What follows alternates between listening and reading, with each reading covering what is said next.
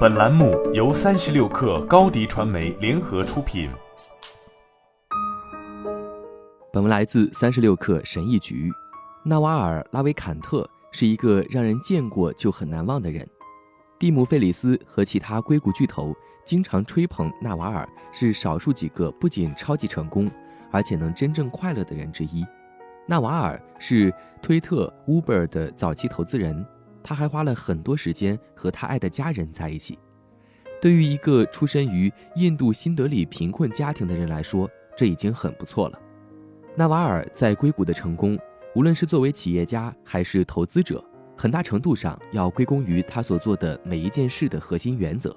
纳瓦尔在他的书中表示，他宁愿多次阅读一本基本的微观经济学书籍，也不愿尝试学习一堆复杂的经济学理论。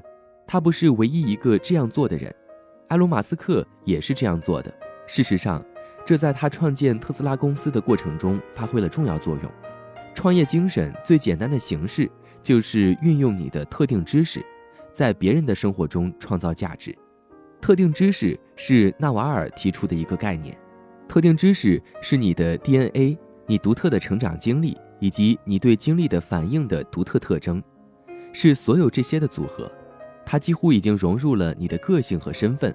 通过追求你真正的好奇心和激情，而不是现在热门的东西，你才能获得特定知识。特定知识不能教，但可以学。运用你的特定知识最直接的方式就是自由职业。自由职业意味着出售你有限的时间，应用特定的知识为有限的客户创造价值。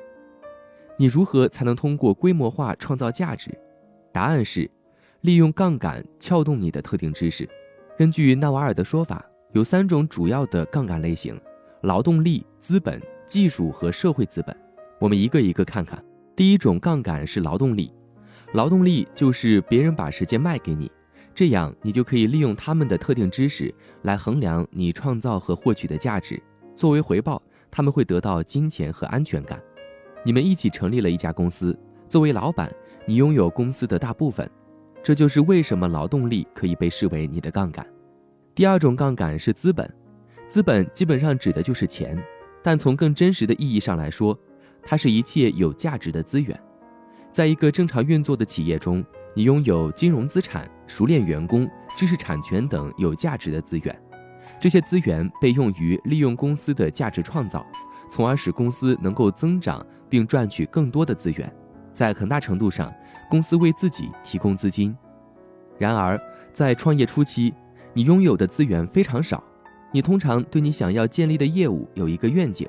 因此，当我们谈到在创业中使用资本作为杠杆时，我们本质上是在谈论出售未来愿景的一部分，以获得在当下建立企业的资源。利用资本撬动你特定知识的好处是，它是高度可扩展的。世界上有很多资本，你睡觉的时候就可以让钱为你工作。缺点是大多数人很难获得资本。第三种杠杆是技术，这是杠杆的圣杯，是它让过去二十年的顶级公司变得比许多国家更大更强。技术几乎是可以无限扩展的，它永远不会累。技术也比资本更容易获得，在世界上大多数地方，任何人都可以使用电脑和互联网，他们可以免费学习编程。或者很容易找到懂编程的人。需要注意的是，我们这里主要讨论的是数字技术，因为模拟技术通常需要资金。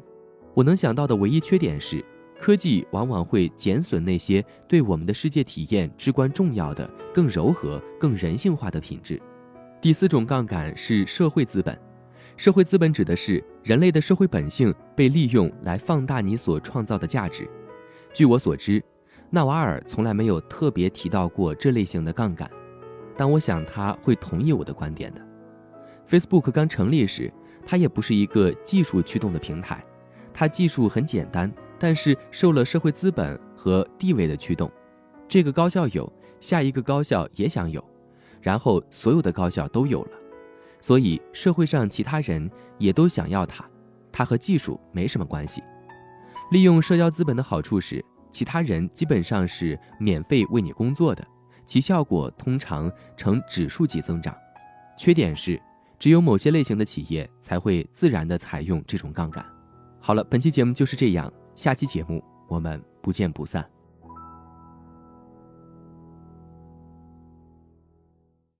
高迪传媒为广大企业提供新媒体短视频代运营服务，商务合作请关注微信公众号“高迪传媒”。